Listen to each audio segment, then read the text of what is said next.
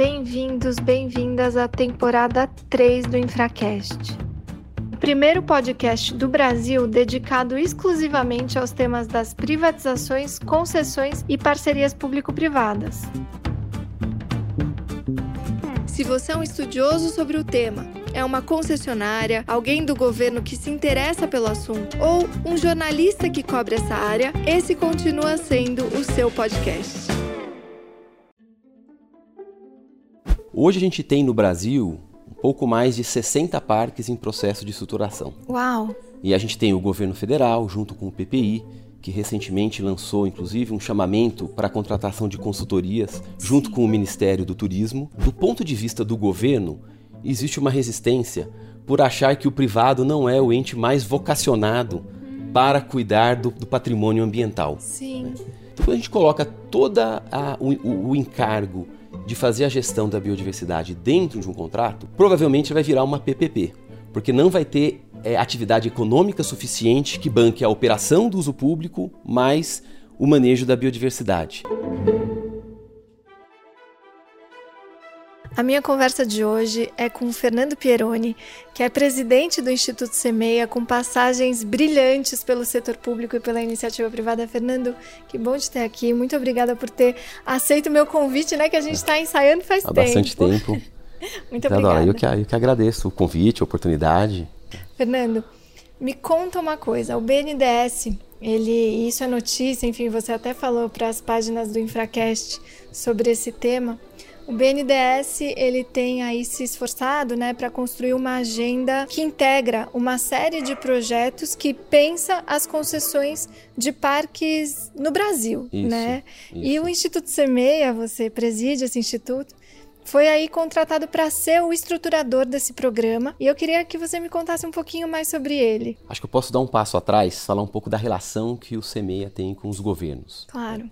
Então, quando a gente trabalha com os governos, trabalhado há bastante tempo com concessão de parques, então a gente procura ser um, que eu posso usar uma expressão, um sounding board dos governos no processo de estruturação. Né? Uma equipe que entende, que já foi de unidade de PPPs e que depois dedicou a adaptar aquele conhecimento de concessões e de estruturação de projetos à realidade de parques. Sim. E é assim que a gente se relaciona, seja com o Estado de São Paulo, seja com a Prefeitura de São Paulo, enfim, com os vários governos que a gente apoia. Com o BNDES é o mesmo. Tá. Então nós não somos exatamente um consultor contratado para fazer a estruturação dos projetos, mas nós somos um parceiro técnico com conhecimento especializado que ajuda o BNDES em cada etapa, desde a seleção dos consultores até a, a revisão dos materiais, dos estudos realizados pelos consultores, com a gestão de stakeholders, com o engajamento privado mas numa relação de parceria. A gente tem um acordo de cooperação técnica Que legal. e não exatamente um contrato de consultoria. Olha que interessante. Então vocês participam, na verdade, de cada uma das etapas, inclusive do relacionamento do BNDES com todos esses stakeholders que vão precisar de alguma forma dialogar para que o programa, enfim, vá adiante, né? E esse é um Isso. desafio complexo, né? É um desafio. A agenda de concessões e parcerias, de maneira geral, já enfrenta resistências, às vezes por desconhecimento, às Sim. vezes de cunho ideológico. Verdade. E quando a gente fala de ativos ambientais, ainda gera mais apreensão. Então é fundamental que a gente tenha um diálogo aberto, franco e que a gente engaje e explique, porque se a gente não explicar direito, esses programas não vão para frente. Então, o, o CEMEIA, junto com o BNDES, e assim como com os outros governos, a gente procura conversar com as ONGs ambientalistas, com o pessoal de escalada, por exemplo, com o pessoal de turismo, esportes de aventura. Enfim, existe uma série de, de, de entidades e de pessoas que olham os parques sob a sua perspectiva. E é importante a gente trazer esse pessoal para dentro, nesse, nesse diálogo, com reuniões, para que a gente faça projetos que lá na frente tenham uma legitimidade para o sucesso desses programas de concessão de parques. E aí, Fernando, me fala uma coisa, como que esses ativos são escolhidos, né? E assim, qual que é o passo a passo da estruturação de um projeto de concessão de parques, né? Eu sei que tem diversos perfis, como você Sim. mesmo fala sempre.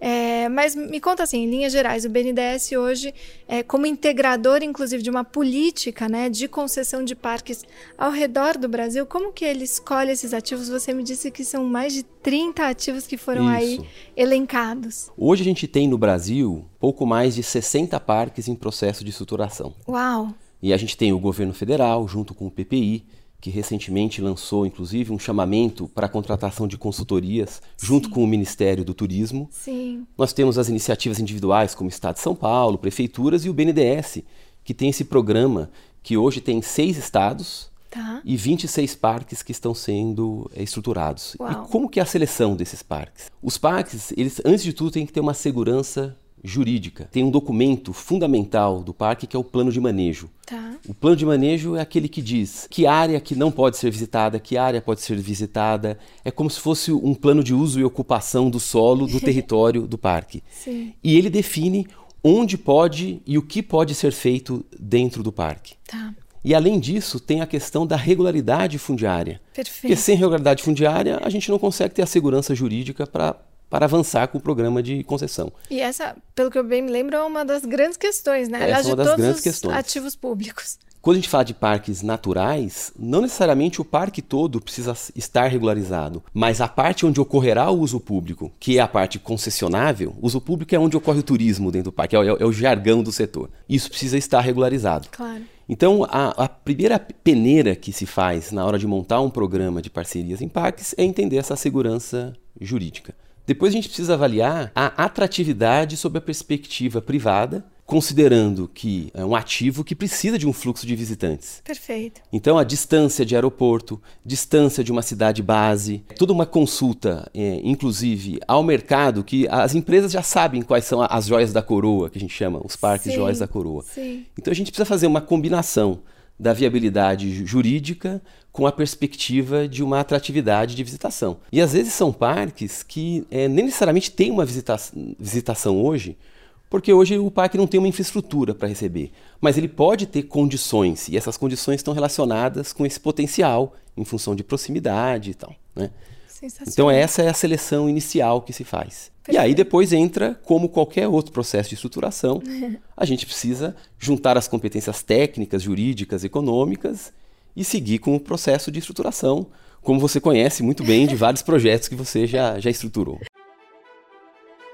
Não, é muito bacana isso que você fala, porque dá uma dimensão muito importante que eu acho que, em especial, por serem ativos ambientais, né? Enfim, a gente precisa tomar cuidado mesmo na escolha né, desses ativos e também na programação dos passos, porque você dá uma perspectiva muito interessante que mostra como os diálogos público-privado são interessantíssimos e necessários, mas da mesma forma como os diálogos público-público precisam ser muito bem estruturados para que o processo não se perca, né? Então, Isso. você estava contando aqui, lógico, tem várias agendas é, municipais, estaduais, é, em âmbito federal, essa coordenação pelo PPI, pelo BNDES, que bacana que você também está aí como um conselheiro desse programa, enfim, Sim. apoiando toda essa estruturação. Mas, de alguma forma, são vários atores públicos também se relacionando, como, por exemplo, o Ministério do Turismo, como você Sim. acabou de dizer. Sim. Eu imagino que também as autoridades ambientais. Isso. Conta um pouquinho como que é esse diálogo Tá bom. Bom, primeiro que normalmente o poder concedente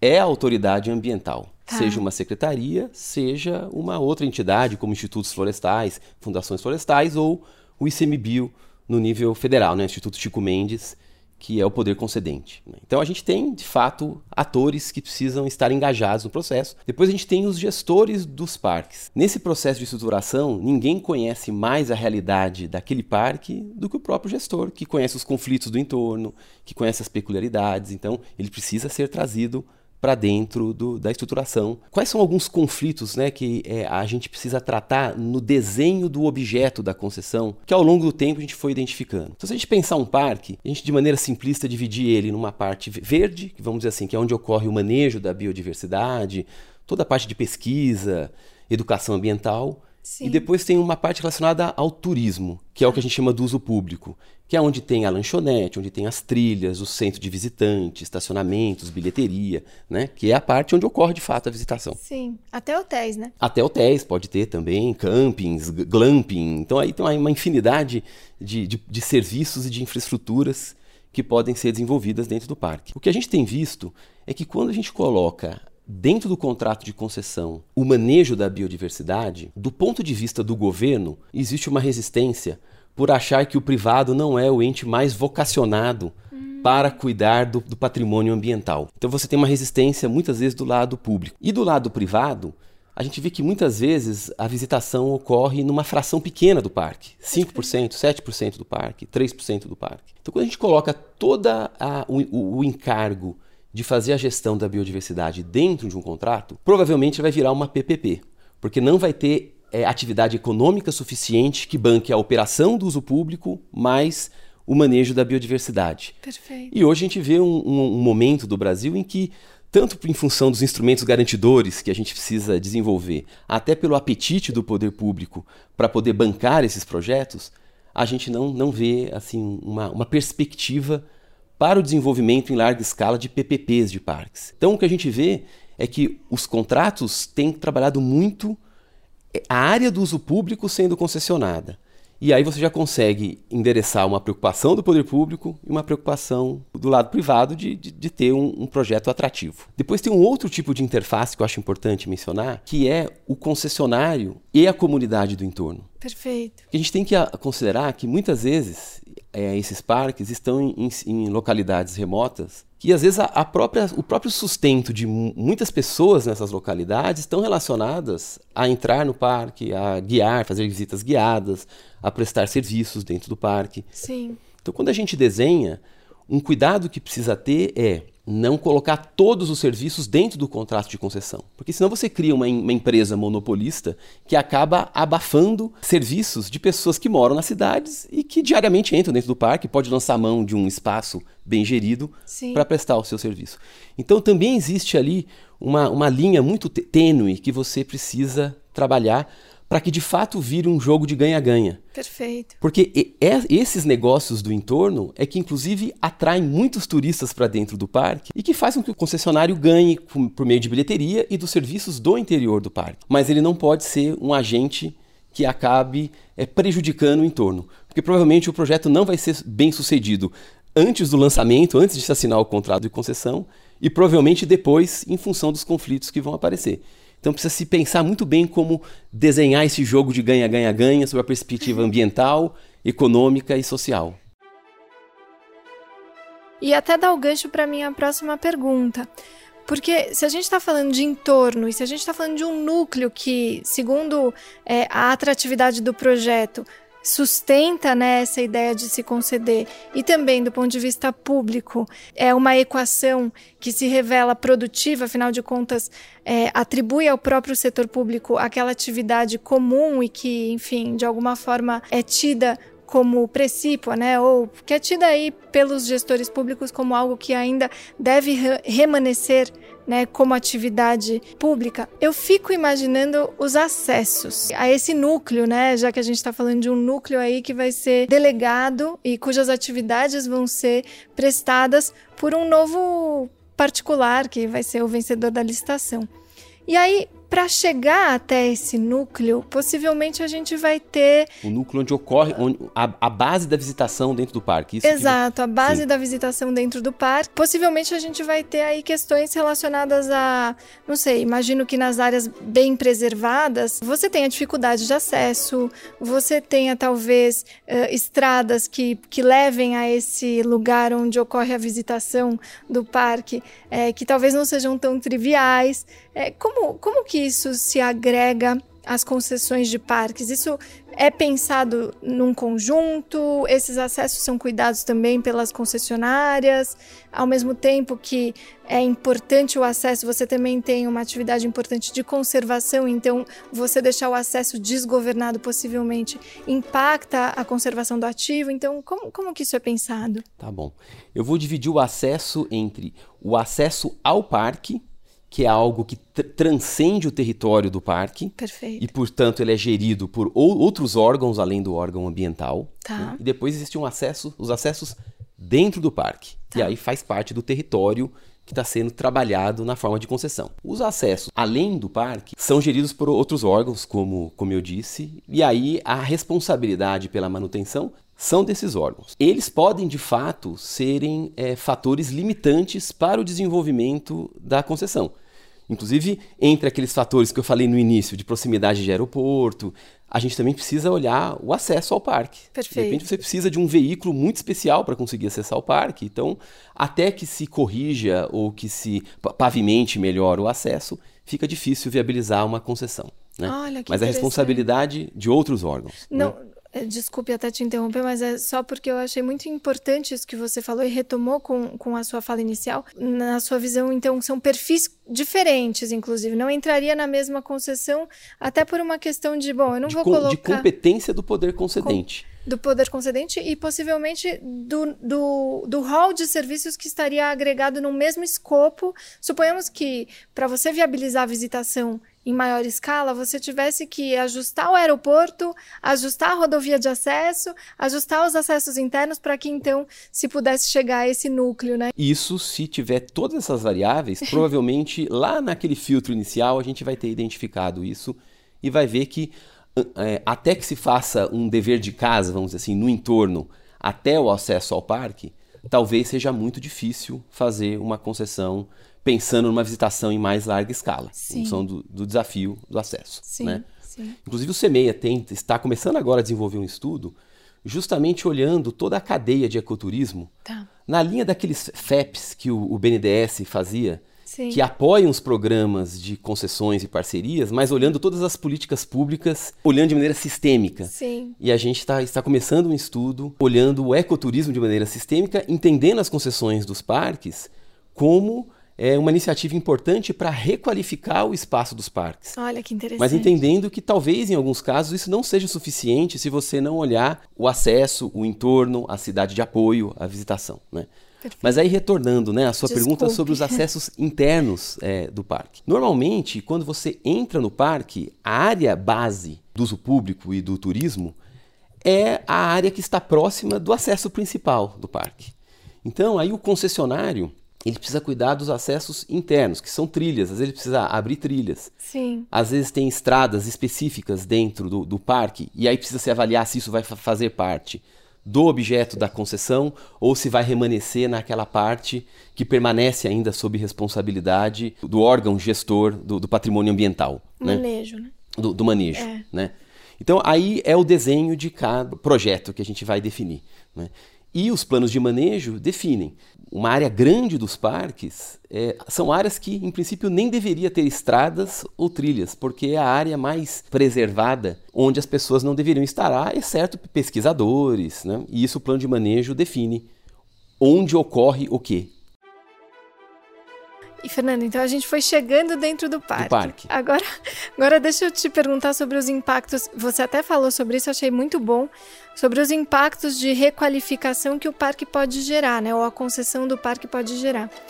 Uma coisa que eu fico pensando, e até pra gente discutir mesmo, eu- você sabe que eu fui ao Jalapão, né? Eu adorei.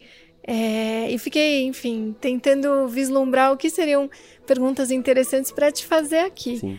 Porque você é um grande especialista, então eu quero poder, enfim, é, sugar todo o seu conhecimento para que os nossos ouvintes também se beneficiem disso. O entorno, é, lógico, é impactado com uma concessão como essa. Impactado positivamente, na minha Sim. visão, mas tem algumas preocupações que eu acho que possivelmente estão inseridas nesse ambiente. Por exemplo, quando você traz um turismo para dentro do parque, o, o turista ele consome muito intensivamente aquele lugar, né? É diferente de você ter uma área é, absolutamente preservada em que você não pode entrar ou enfim, é, o, o turista ele tem uma outra forma de se relacionar com o lugar onde ele está. A área de uso público, né, dos parques, ela é um, também um ativo, um atrativo turístico e Sim. que bom, de novo, acho que os impactos são super positivos. Eu fico pensando no entorno, os municípios, por exemplo, que estão no entorno de um determinado parque. que, que acontece, por exemplo, com a geração de lixo, geração de resíduo, ou mesmo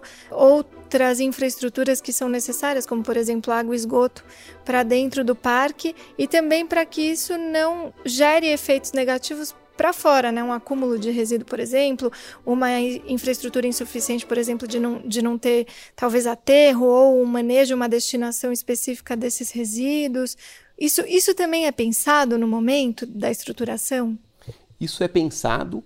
Agora a gente precisa separar até onde que a concessão consegue é, Sim, influenciar. Perfeito. Porque ele tem, é, a concessão tem um território no, no qual ele ocorre. Né? Então, o município de apoio à visitação é algo que está fora da alçada do poder concedente e futuramente do concessionário. Né? Perfeito. Né? Dentro do parque, pode-se trabalhar com construções sustentáveis, a questão de geração fotovoltaica, enfim, tem uma série de, é, de iniciativas, uma série de técnicas que se pode trabalhar para reduzir o impacto visual, para, enfim, inclusive a necessidade de novas instalações para se gerar, levar energia elétrica. Tal. A responsabilidade, por exemplo, por resíduos sólidos também é previsto no concessionário. Tudo o que acontece dentro do parque, a responsabilidade pela destinação é do concessionário. Ah, tá.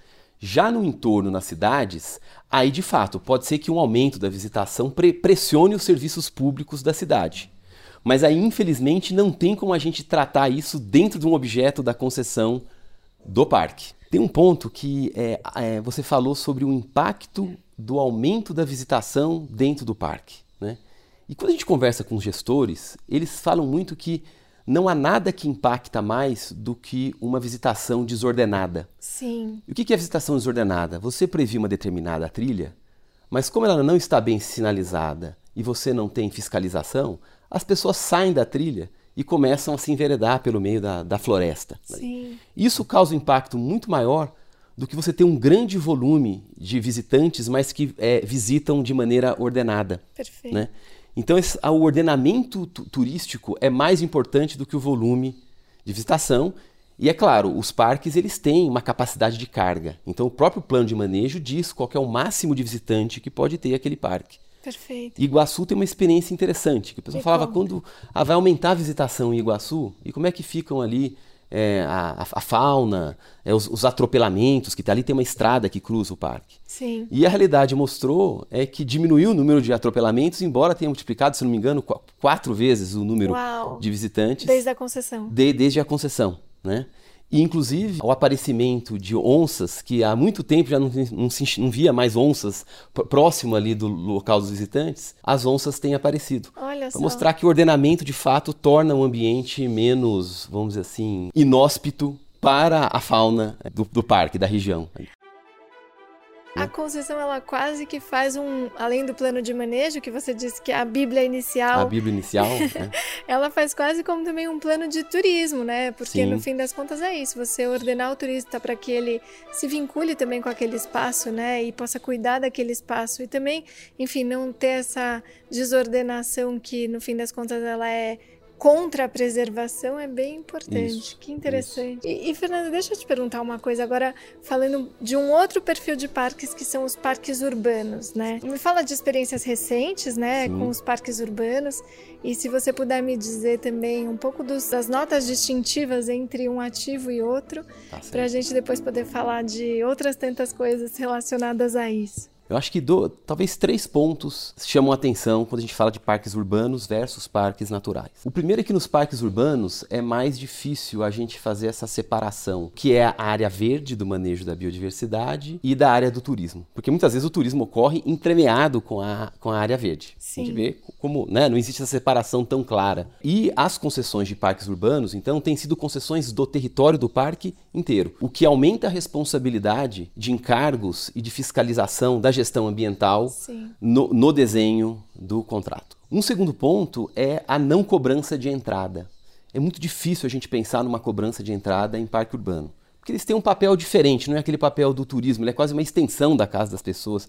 Tem gente que faz uso rotineiro. Co cobrar entrada me parece algo inviável. Inclusive, o, o Instituto Semeia defende que não se faça isso em parques urbanos. E o terceiro é a questão do o impacto no entorno. Porque como ele está dentro de cidades, normalmente aquela dependência que a atividade econômica do entorno do parque tem do parque é menor.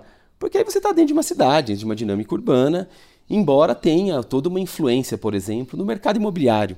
Sim. A gente sabe o, quão, o quanto é, quão são valorizadas né, as residências e os locais próximos dos grandes parques icônicos das cidades. Sim, né? Então tem, tem um efeito aí no, no real estate, ali na, na, no desenvolvimento imobiliário do entorno. Então acho que são três características que me chamam a atenção. Depois, é, você me perguntou sobre experiências recentes. Eu acho que as duas cidades que eu posso dizer que mais avançaram com essa discussão de concessão de parques foram São Paulo e Porto Alegre. E São Paulo, no final de 2019, assinou um contrato importante que foi o contrato do Ibirapuera. E ele é um contrato interessante porque, como o projeto se mostrou muito superavitário, ao invés de recolher eh, esse superávit na forma de outorga, criou-se uma figura do subsídio cruzado. Então, parques que nunca conseguiriam ser viáveis sob a perspectiva privada no entorno, na periferia da cidade, acabam sendo carregados pelo Ibirapuera, criando esse subsídio. Sim. Então, acho que é um modelo bem interessante e eu acho que a gente poderia pensar até além. Aí você é, é, é advogada, é, talvez saiba até, conheça mais do que eu, mas um, uma provocação que eu faço é: será que só parques superavitários poderiam é, subsidiar parques não atrativos? Ou de repente até outros ativos poderiam ser esse, esse gerador de receita, esse cash cow para poder subsidiar. Então, uma das provocações que eu tenho feito é a gente discute tanto esses esses edifícios das cidades, do estado, que estão abandonados ou que têm um mau uso, por que não fazer um combo, de repente, entre um, uma, um edifício, um prédio, que possa fazer um retrofit, ter uma ABL que gera receita e patrocinar parques? Isso são, são questões que, para mim, ainda não estão equacionadas, mas são questões que eu carrego comigo. Não sei se tem limitações de ordem jurídica ou entendimento dos tribunais de contas, mas eu acho que é um passo além do que foi feito com o Ibirapuera, Perfeito. que são parques, subsidiando parques. É, recentemente eu acabei de escrever um artigo para o Jota justamente falando sobre isso. Acho que a gente teve até a oportunidade de por WhatsApp discutir muito, muito brevemente. Porque eu sou advogada, mas assim, né? Eu tô sempre da turma do sim. Eu acho que a gente tem que fazer. E depois a gente pensa em como desviar dos obstáculos. Mas a provocação desse artigo é. Por que, que a gente não usa os valores dos arredondamentos das tarifas para monetizar ativos verdes, né? E aí, enfim, ainda não pensei nas pensar, limitações. A gente ser criativo, né? exato. E a gente exato. tem que pensar também que além das concessões, existem outras modalidades de parceria. Sim. Então, por exemplo, a gente tem em São Paulo, né, aqui em São Paulo, a Fundação Aron Birman, que é uma entidade do terceiro setor que cuida do Parque Burle Marx, que acabou de renovar um contrato por 30 anos com a Prefeitura de São Paulo. Então, acho que a gente tem que pensar também em parcerias num sentido mais lato senso. Com certeza. E não tanto ficar só preso aos modelos regidos ali pela legislação de concessões. Concordo plenamente. E, e, Fernando, já que você entrou um pouco nessa, nessa temática da, da tarifa e dos subsídios, né? Eu acho sensacional. Uma das questões que a gente sempre pergunta é, é tá bom, não vamos cobrar a visitação. Ou, enfim, mesmo se a gente cobrar a tarifa nos, nos parques, enfim, que não são os urbanos, né? É, como que esses ativos se remuneram? Como que você monetiza um ativo verde, uma concessão florestal ou uma concessão de parque natural ou urbano? Me fala assim um pouco dos modelos. Olha, o que eu vejo é que em parques naturais a receita oriunda de estacionamento, de bilheteria é uma receita relevante pra, para a viabilidade dos projetos. Tá. No, nos parques urbanos, que a gente não pode ter essa cobrança de entrada, a gente tem, por outro lado, uma visitação muito maior. Sim. Né, em função da dinâmica da cidade. Então, a prestação de serviços, eventos, aí exige a engenhosidade da, do concessionário. Claro. Quando a gente apoiou a Prefeitura de São Paulo na modelagem do Ibirapuera, a gente tinha feito um rol de serviços que a gente acreditava, às vezes até instalações, a gente pensou em instalações, por exemplo, de arvorismo em, um, em uma parte do Sim. parque. A gente tinha o pavilhão de culturas brasileiras, que por exemplo, que era uma área muito grande, que poderia ter uma, uma área bruta locável ou a, um espaço para a prestação de, de, de diversos serviços geradores de receita, Sim. mais os estacionamentos, enfim. Mas o curioso é que, é, por mais que a gente tenha feito a modelagem, houve um processo concorrencial em que teve, eu não vou lembrar os valores exatos, mas o segundo colocado pagou algo em torno de 20 e poucos milhões, e quem ganhou a concessão pagou 70 milhões, para você ver o, como que ainda havia receitas Sim. imaginadas por ele que a gente não tinha capturado na nossa modelagem. Né? Isso eu acho demais. E a gente vê, quando a gente conversa com o concessionário, quem ganhou foi o, o mesmo concessionário que opera o Mineirão. Sim. E o Mineirão foi um estádio que acabou se enveredando muito pela vertente dos eventos. Né? Então, eles viram muitas receitas associadas a fazer o parque se tornar, além de um espaço de contato das pessoas com o verde, mas um espaço cultural. Então, Sim. inclusive, enxergar o parque como uma plataforma para a prestação de serviços culturais. Então, aí tem uma engenhosidade. E aí, o, né, ca- cada, cada player ou cada participante vai ter o seu, o seu enfoque para a viabilidade do projeto. Super interessante, me instiga muito pensar sobre isso. Até você trata aí do Mineirão, falou também de, de Porto Alegre, né, da Orla do Guaíba, do, do Parque para Todas e para Todos, né, da ONU, que vocês Sim. tiveram aí um super protagonismo também. E nessa plataforma, que eu acho sensacional, o parque como plataforma de serviços, como plataforma de atrativos, como conector de, enfim, uma grande região lá no Mineirão, eles estão na Pampulha, né, que inclusive é um patrimônio da Unesco, então é, é sensacional. E aí eu te pergunto sobre como a gente reflete isso nos documentos que vão para a licitação, porque não adianta, é o que você falou, não adianta o, o setor público, na minha visão, querer travar a criatividade do privado que enxerga isso com um potencial que talvez, inclusive assim, é único para cada um dos competidores. Possivelmente a gente vai ter desdobramentos totalmente diferentes e que não vão também estar refletidos na estimativa inicial do setor público, me parece, até porque o setor público Sim. pensa em atender as demandas diárias, o né, legítimo.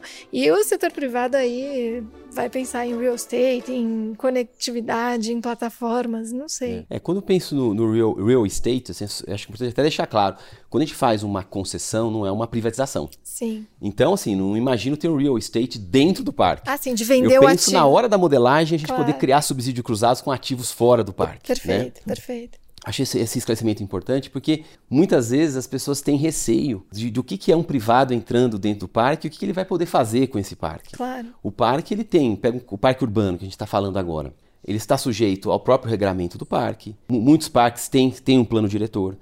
Se não tem um plano diretor, tem uma normativa do órgão eh, gestor pelo parque. Você pega o caso do Ibirapuera, por exemplo, teve inclusive uma discussão muito grande sobre o plano diretor dele, de não existir um plano diretor oficial. Mas você tinha Co- Compresp, que entende não a fauna, a flora do parque, né? é, é tombado. É, A área verde do parque é tombada. tombado, tombado em âmbito municipal, Municipal e depois possivelmente estadual, e talvez até com o IFAM. Aí você É, tem o uso, uso e ocupação do solo, você tem toda uma questão da permeabilidade, tem uma série de regras. Então não é que a, o parque ele está solto, assim, que você faz o que quer. E por que, que eu estou dizendo isso? Porque dentro desse regramento, e talvez até regramentos adicionais, além do, do, do plano diretor, além. E aí o plano de manejo é algo dos- das unidades de conservação, o plano Sim. diretor do- dos, parques parques, urbanos. né? Sim. Então, além de todo esse regramento que a gente tem no parque, aí, aí entra na lógica da concessão. Como a gente garantia a, a engenhosidade? É aquilo que a gente enfrenta, eu acho que na discussão de concessões em vários setores. É o poder público entender que concessão não é obra pública. Sim. E entender que você tem que def- definir os objetivos a serem alcançados e não ser pre- prescritivo na forma de chegar naqueles objetivos e fazer uma fiscalização para que essa engenhosidade do privado ocorra, mas dentro dos limites de todos aqueles regramentos do parque. Perfeito. Eu acho que esse é o caminho para que a gente consiga capturar essa engenhosidade em benefício da melhor oferta de, de serviços e de infraestrutura dentro dos parques. Né? Sensacional.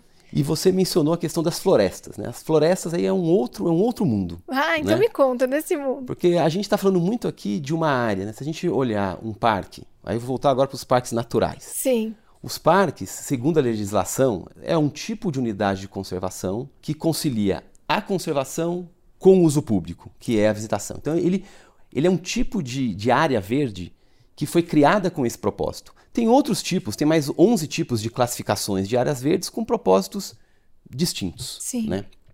Então, essa tem a função do parque.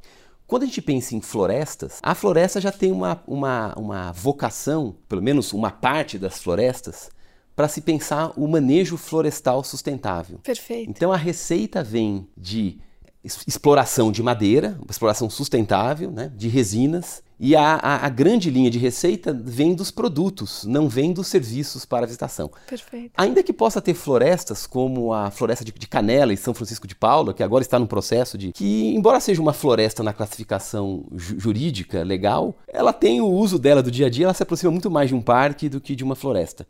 Mas quando a gente vai para a Amazônia, por exemplo, e outras áreas, Sim. aí a floresta já tem essa vocação. E aí tem uma questão importante de receitas acessórias, e aí é uma questão que tá, está começando agora, então a gente não tem ainda uma maturidade no Brasil. Tem inclusive um projeto de lei discutindo você poder trabalhar com créditos de carbono em florestas. Legal. Porque hoje as concessões florestais permitem você é, ter receita oriunda de créditos de carbono do reflorestamento. Mas a gente vê que é, o crédito de carbono também está muito associado a evitar a derrubada da floresta. E aí o que envolve um pouco de poder de polícia, o que envolve. É, o, e aí existem é, métodos para se calcular o valor da floresta de pé. Então hoje o que a gente tem discutido é como a gente fazer as concessões florestais uma nova geração de contratos que além do manejo sustentável e dos produtos relacionados à madeira, à resina, como é que a gente trabalha o patrimônio genético, como é que a gente trabalha os, os, pagamentos por serviços ambientais, que é toda a questão, a função dessas florestas para a preservação de mananciais, Perfeito. a questão dos créditos de carbono, a questão da, da enfim, das emissões.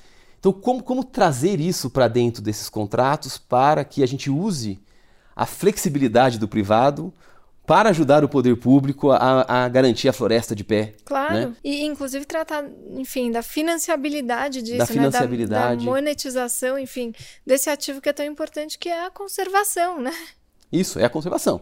Aqui, antes, no, no final das contas, né, você vai falar, a gente fala muito das parcerias. É. Mas parcerias são um meio para a gente procurar melhorar a gestão e para apoiar o poder público na gestão. Exato. Mas no final das contas, o que, que é o, o, benefício dessas áreas? É garantir a conservação e promover o desenvolvimento econômico e social dessas localidades do entorno. Se isso não estiver sendo cumprido, talvez esses instrumentos que a gente está discutindo agora, talvez não façam sentido. Sim, né? sim. Então eles precisam ser incorporados no desenho, né? Como Perfeito. Algo que a gente pensa também, será que o concessionário, havendo espaço dentro do, do, do, contrato, será que ele não poderia criar oficinas para apoiar as comunidades locais no seu desenvolvimento? Claro. Né? Então a gente vê, por exemplo, tem parques em que os desafios para o aumento da visitação é porque na cidade do entorno a, a região é tão precária que às vezes não, os restaurantes não seguem as normas de vigilância sanitária. Você tem pousadas que de repente não tem uma, uma visão do turista de uma maneira mais ampla, porque sempre viveu muito aquela realidade local. Será que o concessionário não pode ajudar esses empreendimentos locais a se desenvolver? Claro. Porque no fundo esses empreendimentos se desenvolvendo é o benefício da própria concessão. Claro, né? claro. Então essa relação com o entorno, a gente volta que a gente conversou no início da nossa conversa, né? Sim. Que é como criar esse jogo de ganha, ganha, ganha, e isso tem que ser pensado no desenho do contrato. Com certeza. Às vezes até com encargos de desenvolvimento do entorno que a gente pode colocar. Pois é. Né? Penso nisso, sabe? É, esses encargos de desenvolvimento do entorno que talvez sejam, enfim, um recurso proveniente da própria, enfim, se, se for um, um parque que possa ter uma tarifa associada, uma parte poderia ser destinada a isso, enfim. Poderia, ou por exemplo, aqui em São Paulo isso foi feito, o ICMBio fez também, que, que é, a gente sabe que tem aquele compartilhamento de receita. A gente tem usado muito Sim. o compartilhamento de receita Sim. nos nossos contratos. E depois a gente tem começado a pensar o, o, esse compartilhamento de receita, seja como um, um colchão, depende pra, para variações cambiais, acho como foi feito no estado sim, de São Paulo, nas foi, rodovias. Foi sim. Mas a gente tem pensado, e se a gente colocar, é, a gente definir valores de compartilhamento de receita em função de alguns incentivos ao parceiro privado, do poder público. Perfeito. Então, por exemplo, de repente eu compartilho 5% da minha receita, mas se eu demonstrar que eu desenvolvi cadeias produtivas do entorno, eu preciso compartilhar só 3% da receita, por exemplo. Nesse momento tem um incentivo implícito para que o concessionário busque fornecedores locais, para que procure desenvolver o entorno.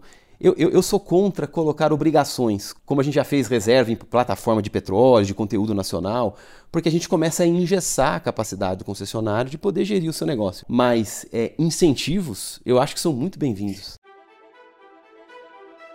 Quando você coloca esse compartilhamento de receita, essa receita entra no caixa do Estado, possivelmente no caixa único, e fica ali perdida, não retroalimenta o ativo, Isso. não retroalimenta os benefícios do entorno. Quando você, enfim, atribui essa obrigação de você compartilhar, mas essa obrigação ela pode estar associada a algo que a própria concessionária faça para o entorno, para o benefício do próprio ativo, enfim, e toda a cadeia de, de externalidades positivas. Me parece que esse é já por si só um incentivo e que esse dinheiro vai ser muito mais bem gerido. Mais bem gerido e aplicado. Porque a gente tem que pensar também que as concessões de parques, ainda que a gente tenha parques com investimentos da ordem de centenas de milhões de reais, Sim a gente também tem parques de menor escala. Claro. Então, comparado com a infraestrutura tradicional, a, as concessões de parques fazem uma diferença pequena no, no, caixa geral dos governos.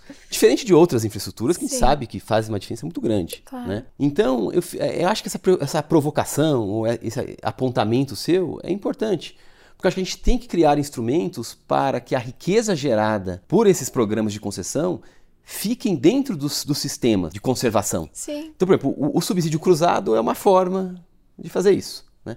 Fico pensando, será que a gente não pode criar um fundo? E aí tem, tem questões, tem, tem dificuldades legais para criar o fundo. Né? Conceitualmente é fácil, na prática não é tão difícil, não é, não é tão fácil colocar de simples, pé. É. Mas para criar um vaso comunicante entre parques, não vasos comunicantes co contratuais por dentro do contrato, mas por fora do contrato. Até para que se faça uma PPP, mas uma PPP se aproximando um pouco do que foi feito com iluminação pública, de ter um recurso carimbado Sim. que possa. Então eu acho que tem ainda é, questões que a gente precisa desenvolver no, no, país que vão apoiar o desenvolvimento de todos esses programas de concessão que a gente tem visto, em, tanto no nível federal, estadual quanto municipal.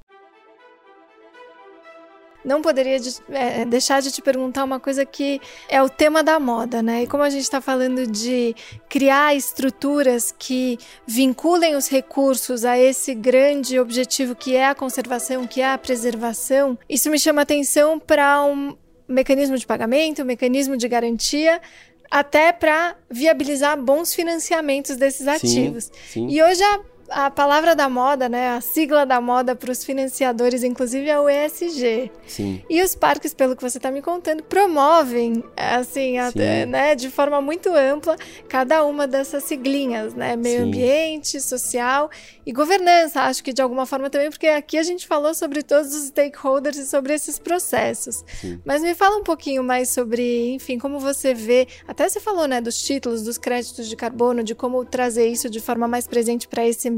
Me fala um pouquinho do que você vê para o futuro. Me parece que essa é a grande pauta, né? Sim. Olha, o que eu tenho visto, assim, do ponto de vista da, do financiamento desses projetos, você tocou na, na questão do ESG. Sim. O que, a, o que eu tenho percebido na conversa com, é, com o mercado privado é um interesse crescente de empresas que tra tradicionalmente é, trabalham com concessões de outros setores de infraestrutura, Sim. começando a olhar os parques. E aí, olhando par os parques por, por dois motivos. Primeiro, porque os contratos de concessão de parques podem ser uma linha de negócios rentável.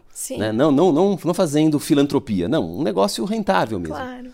Só que além disso, ao você trazer ativos verdes para dentro do seu portfólio, você torna o seu portfólio mais verde. Então eu vejo já empresas pensando não só na atividade em si, mas na externalidade que esse novo ativo traz, a externalidade ESG Perfeito. para a sua carteira. Depois eu vejo que tem empresas que já estão é, começando, né? A gente olha que parques, até quatro anos atrás, a gente tinha praticamente, a gente tinha quatro parques concessionados e praticamente três concessionários.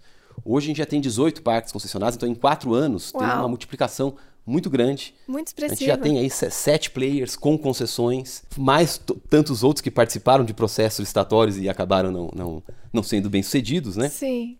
Mas eu vejo que começa a ter uma sofisticação de, desses agentes procurando criar os seus fundos de investimento em, em participações, de é, enquadrar. Eu estava conversando recentemente com um desses agentes sobre o enquadramento de parques para a emissão de debêntures incentivadas de infraestrutura. Exato, né? os títulos verdes todos. E aí os títulos aí, verdes. Então eu vejo um caminho para uma sofisticação, vamos assim, do, do mercado financiador dessas concessões. Né? E o que eu vejo também é que antes as concessões eram iniciativas isoladas de, de governos. E é, é difícil para uma empresa incorrer em todo aquele custo de transação que existe para você entender o que é aquele mercado, o que é aquela regulação, qual é a, a legislação específica. Só que no Brasil hoje a gente tem uma carteira, a gente tem uma indústria emergente. Então eu acho que a gente está num momento muito bom para as empresas de outros setores de infraestrutura. E a gente tem visto esse movimento. Sim. E até players internacionais que comecem a olhar o Brasil, porque agora, de repente, se eles não for bem sucedidos né, em um, ele tem todo um pipeline de projetos vindo. E isso justifica esse custo de transação para para analisar um novo mercado. Então eu, eu vejo assim de maneira muito otimista, tanto em função desse apetite privado, quanto da oferta de, de projetos que a gente vai ver no curto médio prazo.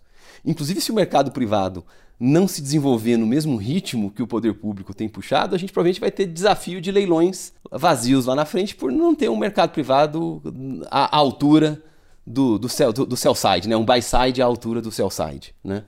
Então acho que tem, um, tem uma oportunidade que a gente vai ver aí nos próximos anos. Poxa, Fernando, muito bacana. Que gostosa essa conversa. Eu te agradeço muito, muito por você ter vindo Eu que aqui. agradeço de novo pelo Poxa, convite. Não, muito legal. E aprendi demais. Muito obrigada, viu? De verdade. Muito, muito Eu gostosa a conversa. Obrigado. Ai, gente, muito bom. Foi uma aula.